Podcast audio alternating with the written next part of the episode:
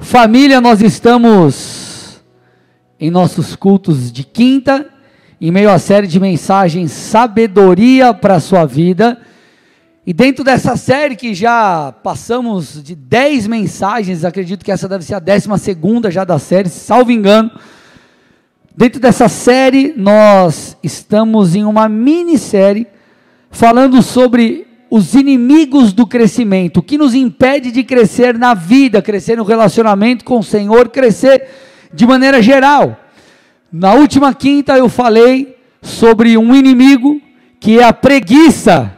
Deus nos chacoalhou aqui na semana passada, foi muito legal. Se você não assistiu, não escutou, acessa lá a, as plataformas digitais, YouTube, só segue, me segue no Instagram, vai lá no link da Bill, tem várias, várias plataformas disponíveis, aumenta o retorno para mim um pouquinho. É, não entre em acordo com a preguiça, é o nome da palavra, talvez você se lembre de alguém.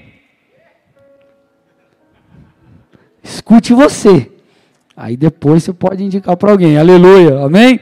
E hoje nós vamos dar sequência falando sobre um outro inimigo do avanço. O tema da mensagem de hoje é quando a perseverança não é suficiente. Opa, como assim? Né? Quando a perseverança não é suficiente. Nós vamos aprender sobre isso e você vai, você vai entender. Mas vale reforçar que já de início, já no começo dessa palavra, que obviamente eu não estou falando contra a perseverança. A perseverança, ela é valiosa demais. A perseverança, gente, ela é bíblica e ela é uma virtude essencial para toda e qualquer pessoa, para todo e qualquer homem e mulher de Deus. A perseverança, gente, ela é tão essencial na vida de um crente, que ela está diretamente vinculada à nossa jornada de salvação. Ela é uma aliada na jornada rumo à salvação. Marcos 13, 13, a Bíblia diz. Olha lá, parte B do texto. Quem ficar firme até o fim, ou seja, quem perseverar até o fim será salvo. O apóstolo Paulo ele fala sobre nós sermos pacientes na tribulação, Romanos 12, 12. Olha lá, alegrem-se na esperança, sejam pacientes na tribulação e perseverem na oração. Então, meus amados, nós precisamos perseverar. Muitos textos hoje aqui, amém? Olha lá, o apóstolo Paulo fala num outro, em um outro momento, Colossenses 1, 9 a 12, olha lá. Por essa razão, também nós, desde o dia em que soubemos disso, não deixamos de orar por vocês e de pedir que transbordem do pleno conhecimento da vontade de Deus e em toda a sabedoria e entendimento espiritual. Dessa maneira poderão viver de modo digno do Senhor para o inteiro, para o seu inteiro agrado frutificando em toda boa obra e crescendo no conhecimento de Deus. Assim vocês serão fortalecidos com todo o poder, segundo a força da sua glória. Olha o que ele diz agora: ó. em toda a perseverança e paciência, com alegria, dando graças ao Pai que os capacitou a participar da herança dos santos na luz. Então, gente, perseverar é bíblico. Você tem que perseverar, você tem que insistir, você tem que permanecer, você não pode chutar o pau da barraca. Quando você vai estudar um pouco mais a fundo, a palavra perseverança no original grego aqui, fala sobre o que? Perseverança está ligado à estabilidade. Olha lá, vai avaliando tua vida aí. Se alguém estável ou não, estabilidade. Constância. Se alguém que para no meio do caminho. Começou e parou a dieta. Começou e parou a faculdade. Começou e parou o curso X. Começou e parou tal projeto. Fala Deus, aleluia. Vocês estão quietinhos hoje, gente? Por que vocês estão quietinhos hoje? Ah, dá um glória aí. É isso aí, aleluia. Isso aí.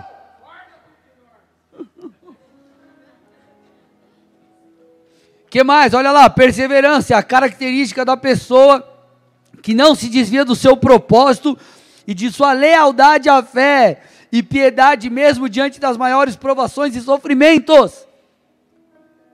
O cara perseverante é aquele que, mesmo diante dos dias difíceis, ele não abre mão de sua fé.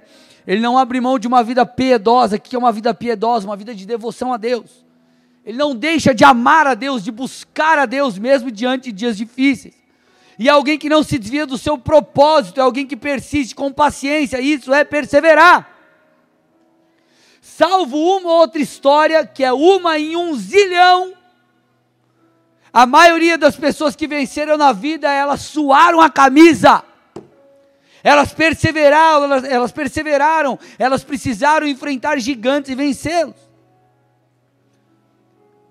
Eu costumo dizer, gente, que em várias coisas que eu fiz na minha vida eu nunca fui o melhor, mas eu sempre fui constante e perseverante.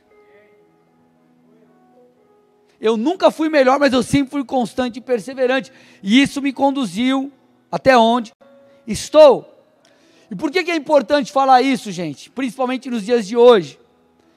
Porque nós vivemos em uma sociedade na qual as pessoas não são encorajadas a perseverar. Nós estamos diante da geração miojo. Geração miojo. O que, que é a geração miojo, pastor? É aqueles que querem que tudo fique pronto em três minutos. Tudo fique pronto em três minutos. Ele quer empreender e ele quer amanhã já tirar férias do negócio que ele começou hoje. Não, eu, ele, ele acha que abriu um CNPJ, se, se abrir o CNPJ já vem. O estrado do banco fica enorme. Irmão, vocês estão aqui ou não? As pessoas não querem construir, elas querem as coisas prontas. É a geração miojo. Só que da mesma forma que as melhores comidas levam tempo para fazer, os projetos do Senhor nas nossas vidas também exigirão de mim, de você, tempo e perseverança. Os meus filhos, eles adoram miojo. Agora, você vai crescendo, você vai ficando adulto, você fala, credo, não quero isso não. Ah, pastor, eu amo miojo, ô irmão. Eu lembro, cara, né, quando eu era criança, minha mãe fazia macarrão, queria, cara, um molho, molho de tomate mesmo, irmão, não é, é, tipo tomate de verdade, assim. Eu olhava aquilo, queria o miojo. Hoje, você quer um molho de tomate.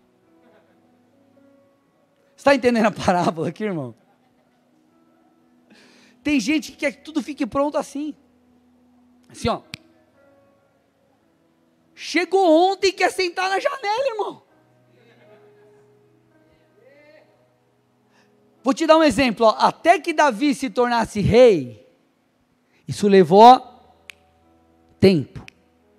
E não é tempo pelo tempo não é uma questão de calendário, existiu um processo de formação. Davi foi perseguido, ele teve que passar por. Começou a reinar em Hebron, depois foi para todo Israel. Existe um processo. Eu não estou dizendo que todas as promessas de Deus na sua vida, ou melhor, que tudo vai demorar, não é isso. Agora, o que eu estou dizendo é que muitas das coisas para você alcançar, muitas das promessas de Deus, passarão pelo teste do tempo. Porque formação exige tempo. Você acha que o apóstolo Paulo se tornou apóstolo Paulo do dia para a noite? Não.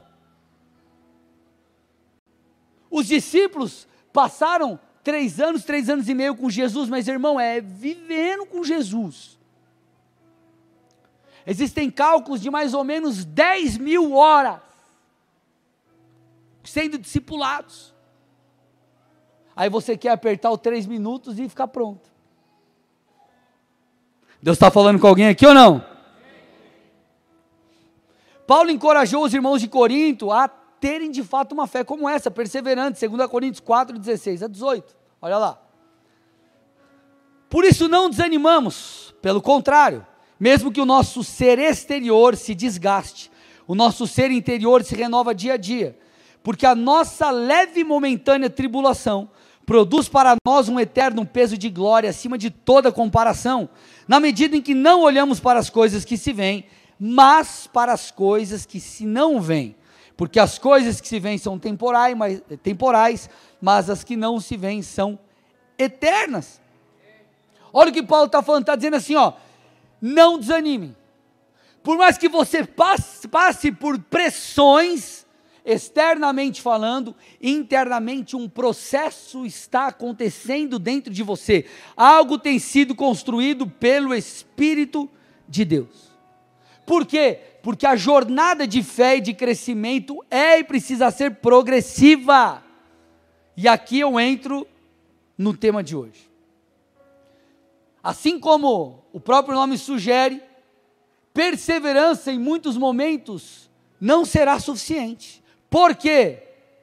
Porque a ideia de Deus, gente, é que eu e você possamos crescer e evoluir, entre aspas, tá? Ó, fui lá no culto, o pastor falou sobre evoluir. Irmão, entenda, tá? O que eu estou tentando dizer, ok? Tá bom? Perseverar às vezes não é suficiente, porque perseverar fala de estabilidade. E às, Deus, às vezes Deus não quer que você apenas permaneça.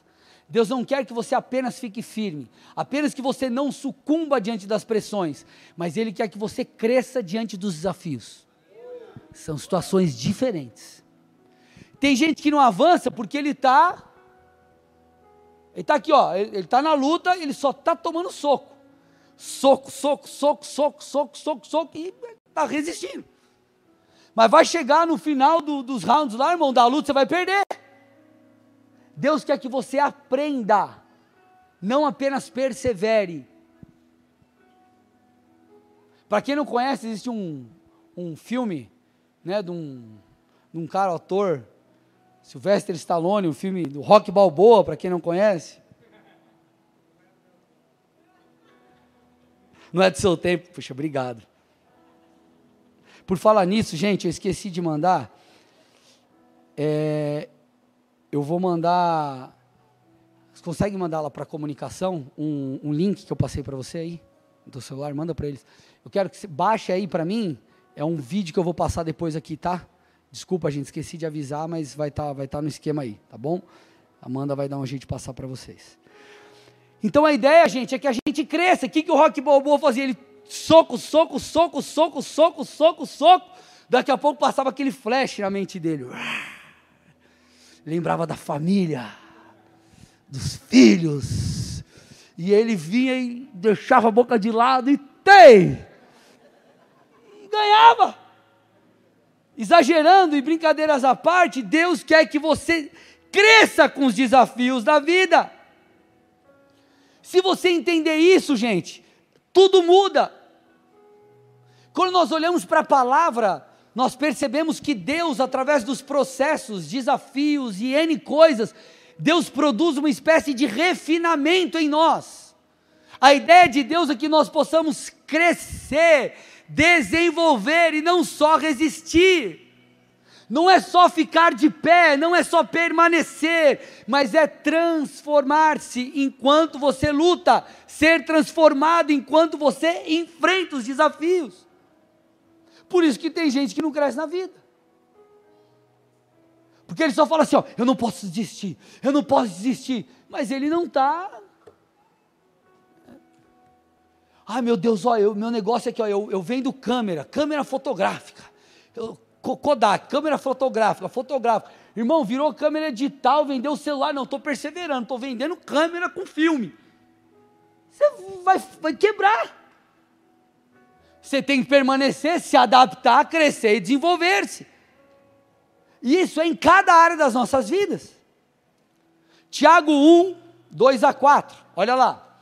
Meus irmãos, tenham por motivo de grande alegria o fato de passarem por várias provações, sabendo que a provação da fé que vocês têm produz perseverança. Ora, a perseverança deve ter ação completa para que vocês sejam perfeitos e íntegros, sem que lhes falte nada.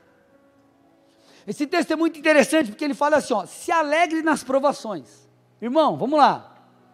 Se alegrar nas provações é ser crente demais, né?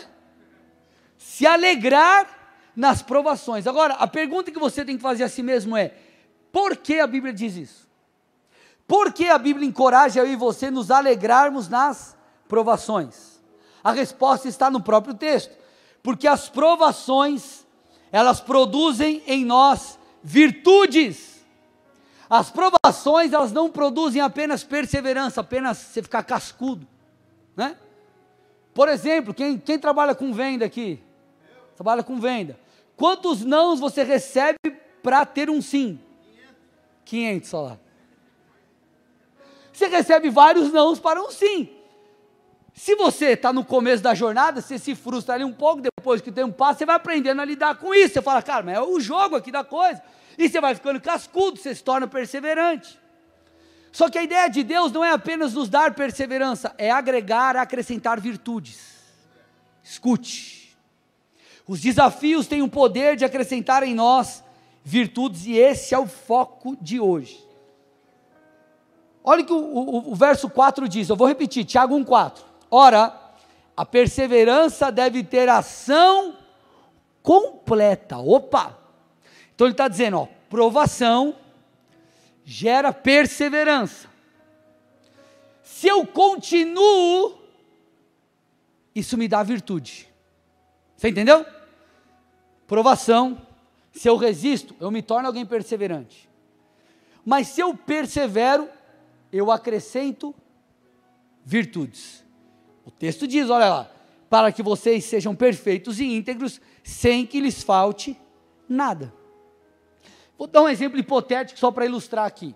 Você empreendeu, ou lançou um produto, ou fez qualquer coisa ali, não deu certo, você fala, cara, a ideia é boa, o modelo de negócio é bom, eu preciso ajustar alguma coisa aqui. Você ajusta um pouquinho, ajusta mais um pouquinho, vai ajustando a rota até que dá certo.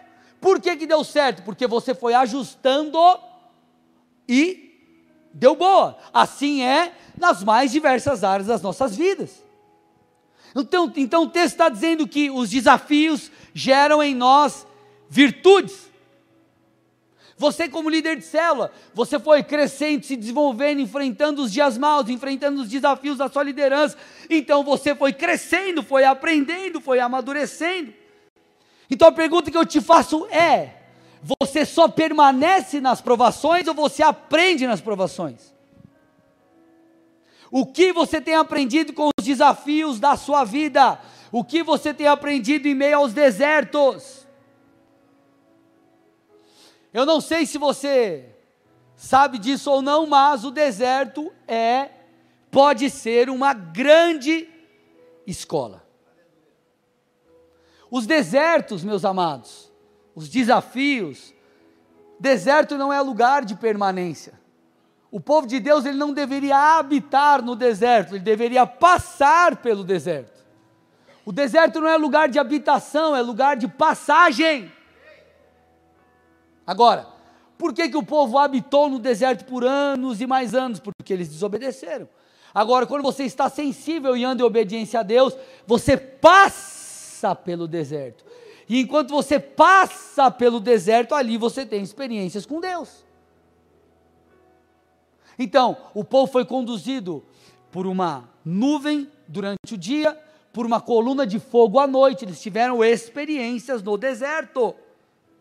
Os desertos são lugares de experiências, lugares de amadurecimento, só que um lugar de passagem, não de habitação.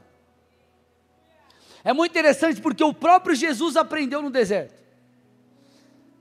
Em Mateus 4, a Bíblia diz que Jesus foi conduzido pelo Espírito de Deus ao deserto para ser tentado pelo diabo.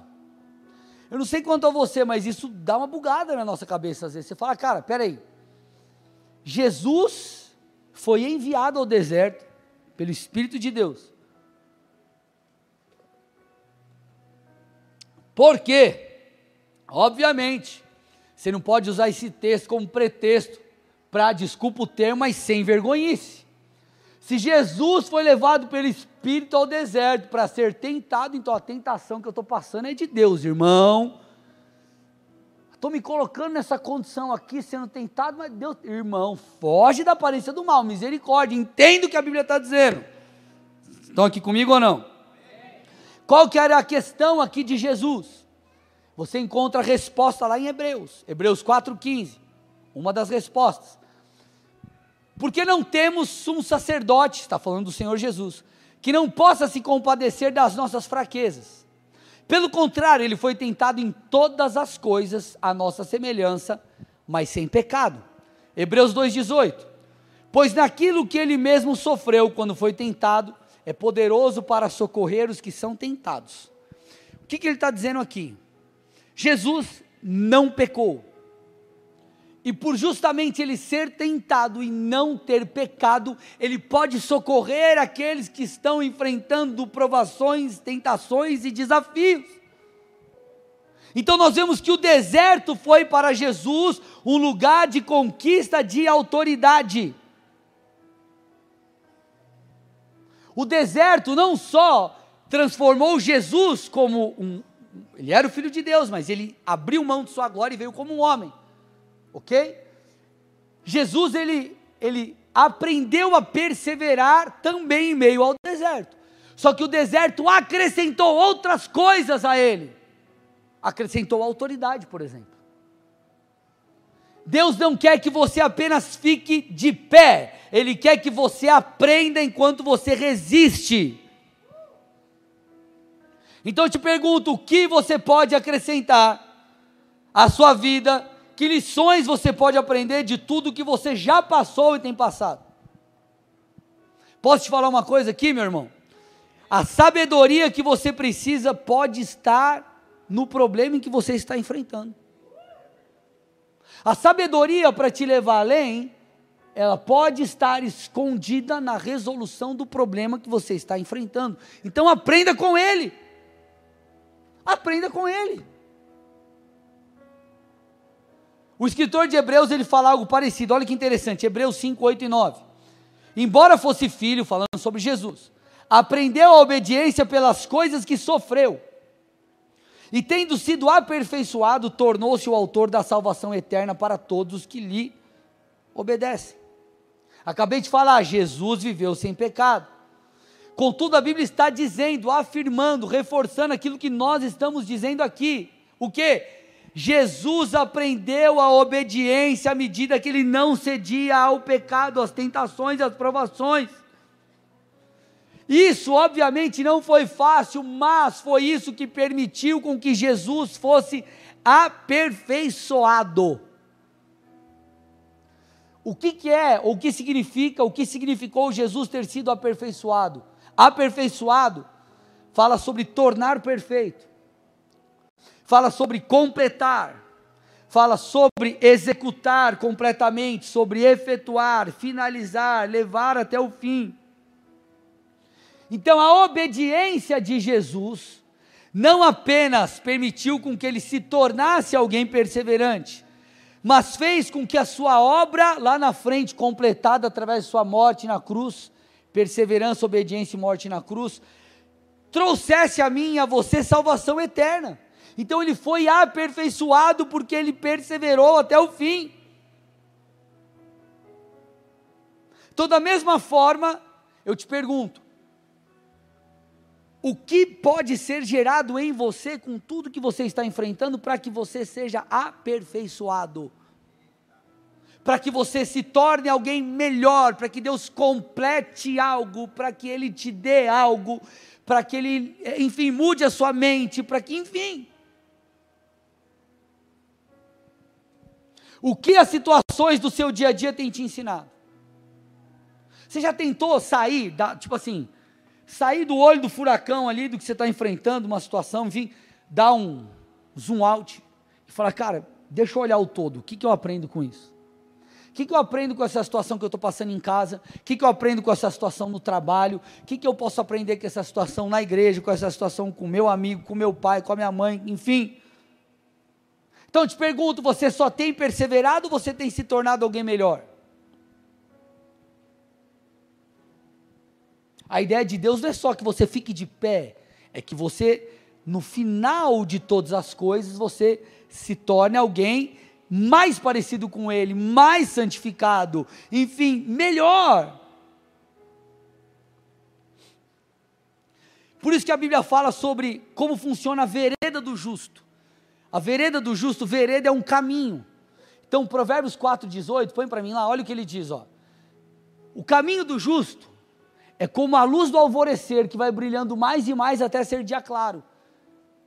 Então, se acordou lá de manhã cedinho, você que gosta de acordar com, com o galo, né? Tá aquele dia, tá, tá, aquela, tá começando a clarear. A vereda do justo, o caminho do justo é assim. Conforme mais o dia vai passando, mais a jornada de fé vai acontecendo, mais você vai buscando a Deus, mais você vai obedecendo, mais claro se torna. Mais santificado você é, mais a sua mente é transformada, mais você vai aprendendo. Se o teu dia, falando da tua jornada, está se tornando mais escuro, alguma coisa está errada. Talvez você não está aprendendo em meio aos desafios. A ideia de Deus sempre fará você crescer. Sempre. Sempre. A Bíblia fala muito sobre sementes. A Bíblia fala muito, nos compara como árvores. A ideia de uma árvore é frutificar. A ideia da semente é germinar e tornar-se uma árvore, dar frutos. A ideia de Deus é o crescimento. Nós somos uma espécie de semente, entre aspas. Entende o que eu estou dizendo? A ideia de Deus é que isso cresça. Como que você entregou a tua vida a Jesus? Uma semente, a semente da palavra encontrou espaço no solo do seu coração e ela foi crescendo. A tua fé foi crescendo, então a ideia de Deus é que eu e você possamos crescer e desenvolver-se. Olha lá, vou ler alguns textos para você entender como a ideia de Deus é que sejamos que nos tornemos pessoas melhores, cristãos melhores, pais melhores, maridos melhores, enfim, a ideia de Deus é nos refinar. Olha lá, Salmo 66, 10. Pois tu, ó Deus, nos provaste, tu nos refinaste como se faz com a prata.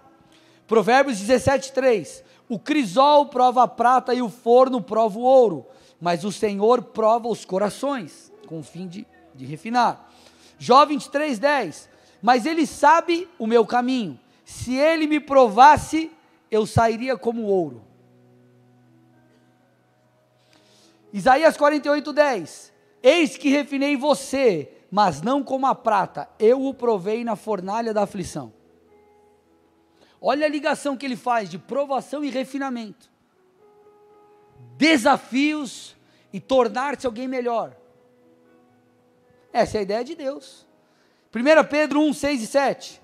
Nisso vocês exultam, embora no presente, por breve tempo, se necessário, sejam contristados por várias provações, para que, uma vez confirmado o valor da fé que vocês têm, muito mais preciosa do que o ouro perecível, mesmo apurado pelo fogo, resulte em louvor, glória e honra na revelação de Jesus Cristo. Então ele faz uma, um paralelo entre um ouro que é refinado pelo fogo e, olha lá, eu e você sermos provados e desenvolvermos a nossa fé. Por que, que você acha que a Bíblia diz assim, ó, lá em Filipenses, Paulo, Paulo falando aos irmãos de Filipos, desenvolvam a sua salvação. Essa é a ideia de Deus. Essa é a ideia de Deus que eu e você possamos nos desenvolver.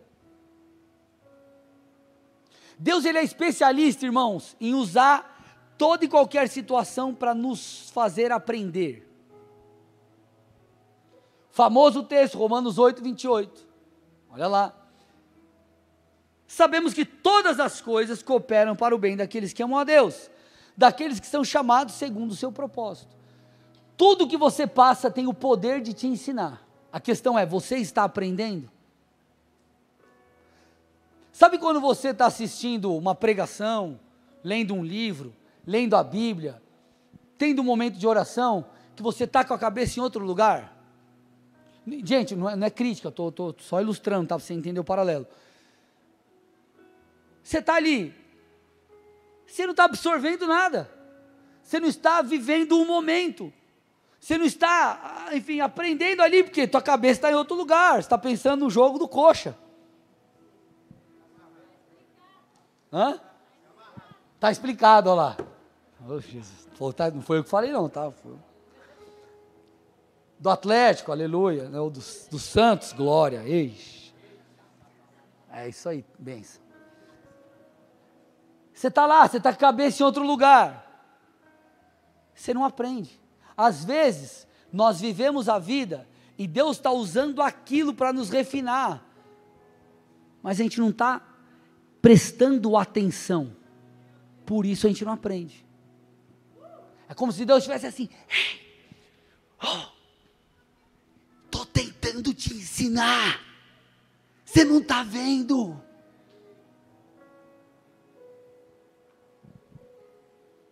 Deus é especialista em usar as situações das mais simples às mais complexas para nos ensinar. A questão é: você estar, você está com os olhos abertos para isso? Será que você tem um coração ensinável? Talvez, meu irmão, você esteja no meio de um treinamento celestial.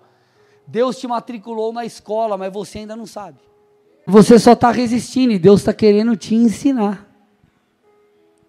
Vocês estão entendendo o que eu estou tentando te dizer aqui? Não é só perseverar, é crescer, é desenvolver-se em meio aos desafios. E Deus vai usar as situações mais simples, todas as necessárias, todas as coisas cooperam para o bem daqueles que amam a Deus. A questão é: você está percebendo? Você está aberto? Você está prestando atenção? É muito interessante porque a ideia de aprendizado no ministério de Jesus, de ensinar, de transformar, de discipular, era algo muito forte.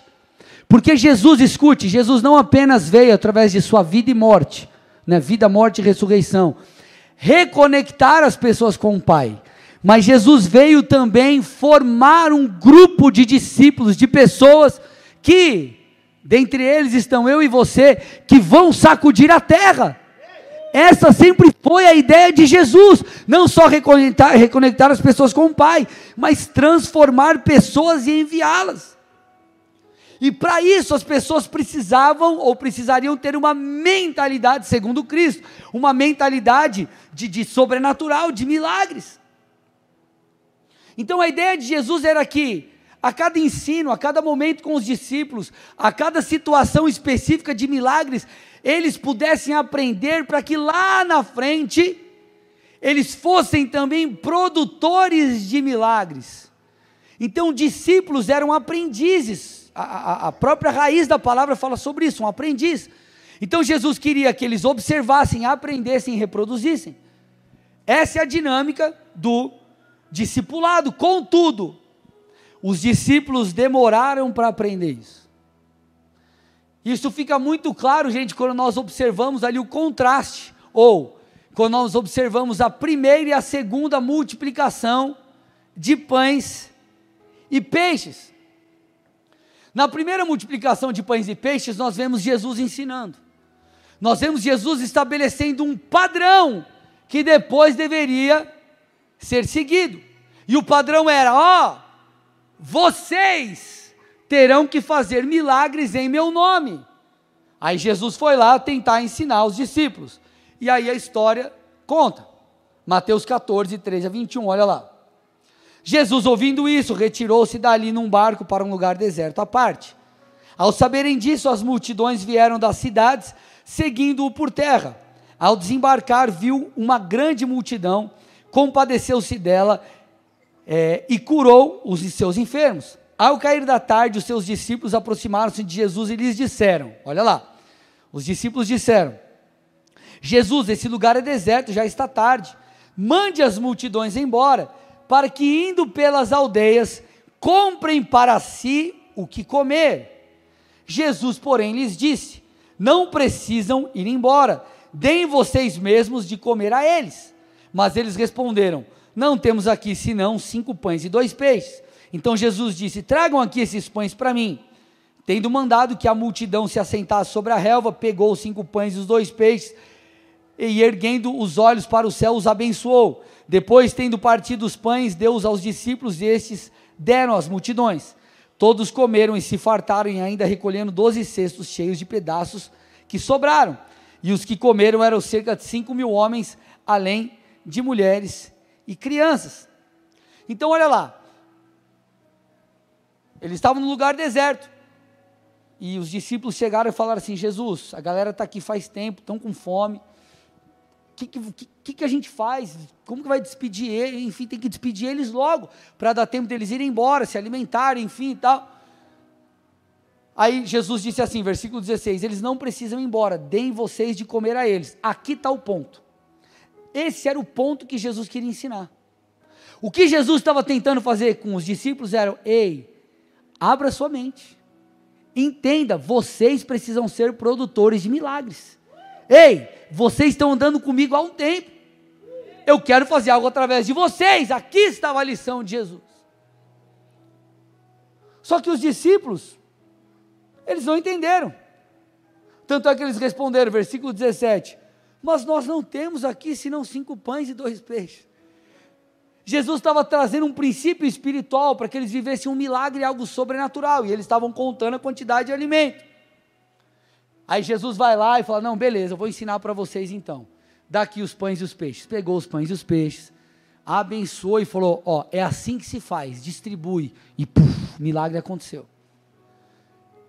Mateus 14.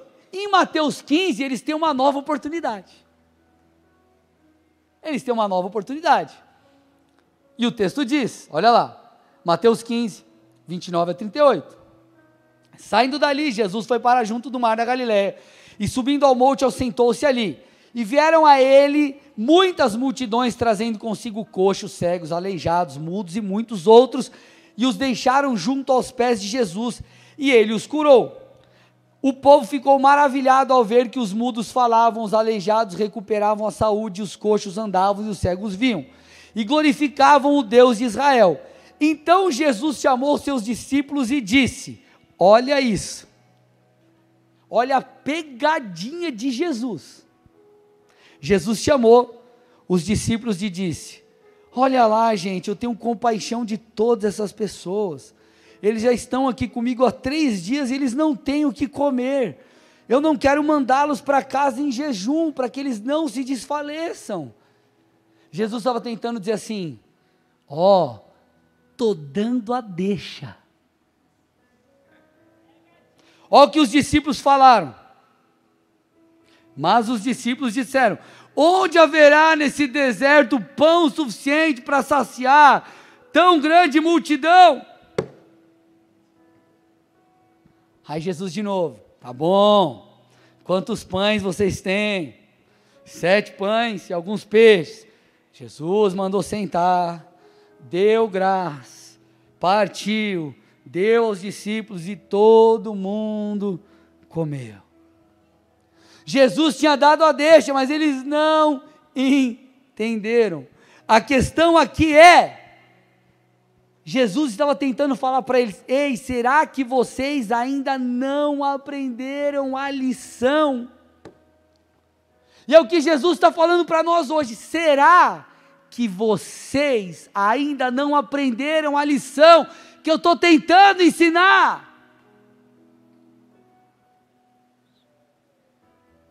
Essa é a ideia de Deus. Não é só perseverar, é crescer não é só continuar, é desenvolver-se.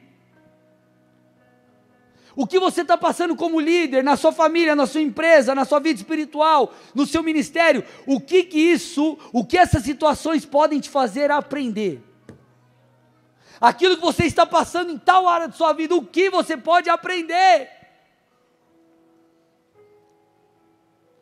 Jesus ensinou os discípulos na primeira multiplicação. Quando chegou na segunda, gente, você acha que Jesus, tipo, você lê o texto, parece ridículo.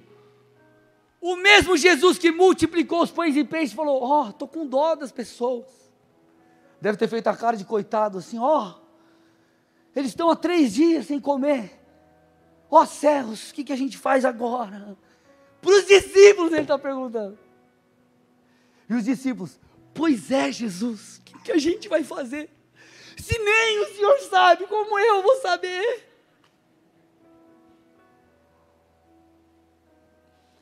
O Senhor quer nos levar, gente, a viver coisas incríveis. A questão é, até chegar lá, você vai ter que aprender.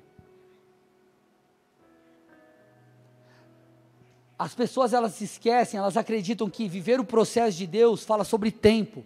E nós não estamos falando de uma agenda no aspecto de calendário, nós estamos falando de um projeto divino de desenvolvimento. Simples assim. Paulo fala: Eu completei a carreira. Paulo fala sobre correr em direção a um prêmio. Isso fala de passos, isso fala de continuar, de seguir. Os desafios da vida geram dois tipos de pessoas. Geram é, pessoas gratas, transformam as pessoas em gratas ou em ingratas a marca dos gratos é o aprendizado. Eles percebem, quando chegam lá no final da jornada, eles olham para trás e falam: Obrigado, Jesus, porque em meio a tudo isso o Senhor me fez aprender, eu me tornei alguém melhor. Agora, a marca dos ingratos, sabe qual é? A frustração. Só que eles não se frustraram porque eles não tinham graça suficiente. Todos nós temos graça suficiente em Jesus. A questão é: estes não aprenderam. Aqueles que não chegaram até o fim são como esses discípulos que olharam e falaram: Ó oh, céus, o que, que eu faço agora? Entenda, os milagres passados precisam te ensinar para que você viva milagres futuros. Nós precisamos entender isso. Agora a grande pergunta é: quem nós decidiremos ser? Em alguns momentos, claro, vou fazer aqui um, você vai entender o que eu quero dizer, tá? Em alguns momentos, Jesus vai entrar no nosso barco e ele vai mandar a tempestade cessar. Em outros, ele vai falar assim: ó, você já aprendeu como que faz, já te dei autoridade, em meu nome ordene você a tempestade. Tem momentos que parece que você está firmado em Deus, você está no centro da vontade de Deus, mas parece que o Senhor se esqueceu de você, parece que você está sozinho, não é que você está sozinho, irmão é que ele falou: Eu te ensinei, usa, aplica aquilo que você já sabe. E às vezes Deus está como um pai que se distancia assim, ele não vai longe, ele, ele não, não, se esconde, ou melhor, ele, ele não, ele não, ele não, ele está próximo do filho. Ele está observando, ei filho, vem agora, anda aqui, ó. Eu já peguei na sua mão, agora é tua hora de andar. Eu estou aqui te esperando, vem. Só que a gente quer o quê? A gente quer sempre a mãozinha dada. Então nem sempre a perseverança vai ser suficiente para você se você chegar lá, porque você só está de pé, mas você não está caminhando. Você só está resistindo e suportando o soco na cara, mas você não está crescendo. Por isso que a Bíblia diz, 2 Pedro 1, 5 e 8, por causa disso, concentrando todos os seus esforços, acrescentem a fé que vocês têm, a virtude. Olha o que ele fala, gente. Acrescentar as coisas. Olha lá. A fé você acrescenta a virtude. A virtude você acrescenta conhecimento. Ao conhecimento, domínio próprio. Ao domínio próprio, perseverança. A perseverança, piedade. A piedade, fraternidade. A fraternidade, o amor. Porque essas qualidades, estando presentes e aumentando cada vez mais, farão com que vocês não sejam nem inativos, nem frutíferos no pleno conhecimento do nosso Senhor Jesus Cristo. Então ele está falando, a uma coisa acrescente outra, acrescente outra, acrescente outra, acrescente outra, acrescente outra. Quais virtudes os desafios da vida têm acrescentado a você? O que você tem aprendido? Gente, nós precisamos crescer. Deus está falando com alguém ou não? 1 Tessalonicenses 4, 1, estou terminando. Finalmente, irmãos, pedimos a vocês e os exortamos do Senhor Jesus, que assim como aprenderam de nós a maneira como devem viver e agradar a Deus, e efetivamente o estão fazendo, vocês continuem progredindo cada vez mais. Olha o que Paulo está falando. Paulo está falando assim, ó. Vocês aprenderam de nós coisas, mas não é para você ficar parado nisso. É para vocês continuarem crescendo e progredindo. Ei, os desafios passados, os milagres passados, as situações anteriores, o que já geraram em você? O que as presentes estão gerando? Essa é a reflexão que nós precisamos fazer. A fé, ela precisa ser crescente. A santificação precisa ser crescente. Emocionalmente você precisa crescer. Como líder você precisa desenvolver. Sem isso, gente, dificilmente nós chegaremos lá. Jesus precisou crescer, ele precisou crescer em graça diante de Deus e diante dos homens. Jesus passou por etapas, ele foi obediente a seus pais primeiro. Depois ele iniciou o seu ministério e ele foi passando pelas fases. Inclusive existiam fases de ensino com os discípulos. Existiam coisas que os discípulos não poderiam saber enquanto o Espírito de Deus não viesse. Então são fases. A questão é: você está passando de fase. Para você passar de fase, você precisa aprender. O que, que é uma prova? Que o teor da aprovação é isso. A prova não é para você reprovar, é para validar aquilo que você sabe você passar. Quando você tinha prova na escola, quando você tem na faculdade, enfim, onde for. O que é a prova? Pastor, é o terrível. O que é a prova? É para validar. A intenção das provas durante o curso é te levar ao diploma. Por quê? Porque você aprendeu. As provas validam que você cresceu, aprendeu e desenvolveu, e se desenvolveu. E na vida também é assim. A questão é: você está passando na prova? O intuito da prova é aprovar e não reprovar.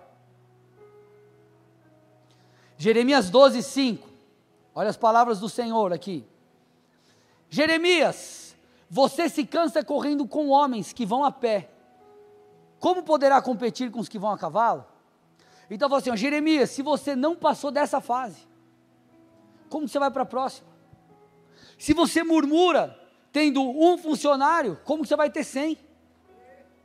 Se você murmura tendo dez na sua cela, como você vai ser um pastor? Se você murmura no namoro, ô Jesus, fala Deus, como que vai ser, irmão? Quando você casar, aleluia. É uma bênção casamento, só brincando, tá? Fazendo só um. Por que, que ficou silêncio? Hã? Prova Master, estamos aqui, é Prova Master. Esse é o MBA aqui, do, do é doutorado, pós-doutorado. Então pensa na prova que você está enfrentando, o que, que você pode aprender com ela? Porque talvez você não passou, porque você não aprendeu ainda. Talvez você está reprovando porque você não aprendeu ainda.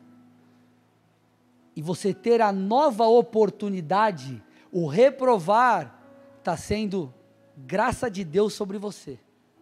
E você está reclamando.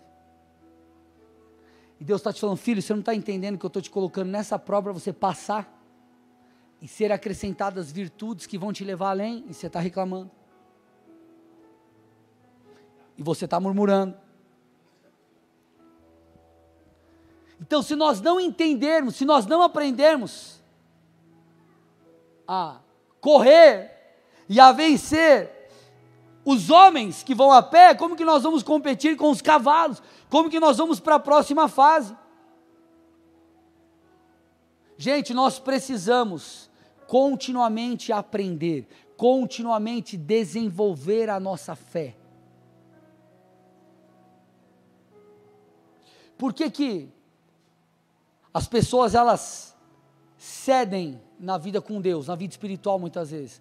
Porque elas deixam de crescer em Deus, elas deixam de se apresentar diante de Deus, elas deixam de buscar, elas deixam de receber, elas deixam de, de, de, de, de ser acrescentada nelas vida de Deus, isso traz o que? Morte. O Senhor quer que você cresça, o inimigo quer que você pare. Por isso que aqui nessa igreja, por isso que aqui a igreja é muito dinâmica.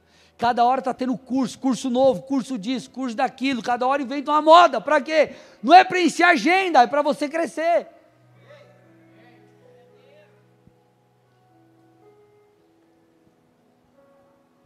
Falamos sobre a preguiça no, na quinta passada. É um inimigo do crescimento. A falta de aprendizado constante é outro, que é o que nós estamos falando hoje. Nem sempre perseverar será suficiente.